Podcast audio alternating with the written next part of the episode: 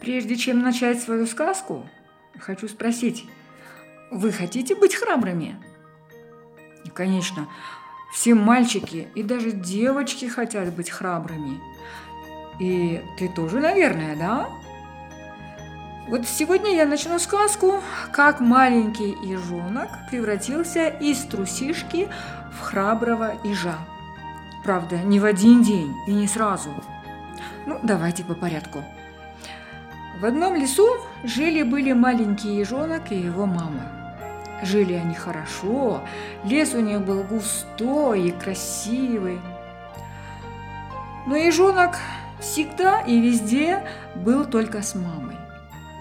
А ему очень хотелось когда-нибудь погулять по лесу одному без мамы. А еще, еще он был трусишкой, да-да, самым настоящим трусишкой. Когда гремел гром, он так пугался, что от волнения и страха не мог свернуться в калачик и уйти в себя, как делали это другие ижата. Он только боялся, боялся и боялся, что даже забывал дышать.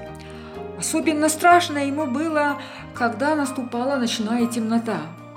Ему всегда казалось, что кто-то огромный и лохматый идет на него. А мама смеялась и успокаивала его.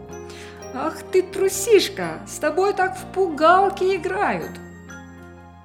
«Хочешь, пойдем посмотрим?» Ну, конечно, с мамой не страшно. Взявшись за руки, они подходили к этому страшному, и оказывалось, что это его любимое дерево, под которым он так любил играть. Мама говорит, многие вещи тебе кажутся не тем, чем они на самом деле являются, особенно когда ты дружишь со страхом. И вот теперь ежонок решил никого и ничего не бояться. «А чего бояться?» – говорил он себе. «Ведь мама всегда рядом. А потом у него же есть иголки, которые никого близко не подпустят. Просто нужно научиться сворачиваться в калачик и спокойно дышать внутри себя. И то, что видится страшным, на самом деле совсем не страшно. «Все», – сказал ежонок, – «я решил быть храбрым. А вы, ребята, хотите быть храбрыми?» Помните, ежонок мечтал гулять один без мамы? И вот однажды вечером мама сказала ежонку, «У озера очень много яблок и сладкой травы. Я разрешаю тебе самому сходить и собрать их. Но что было дальше с ежонком, я расскажу в следующий раз.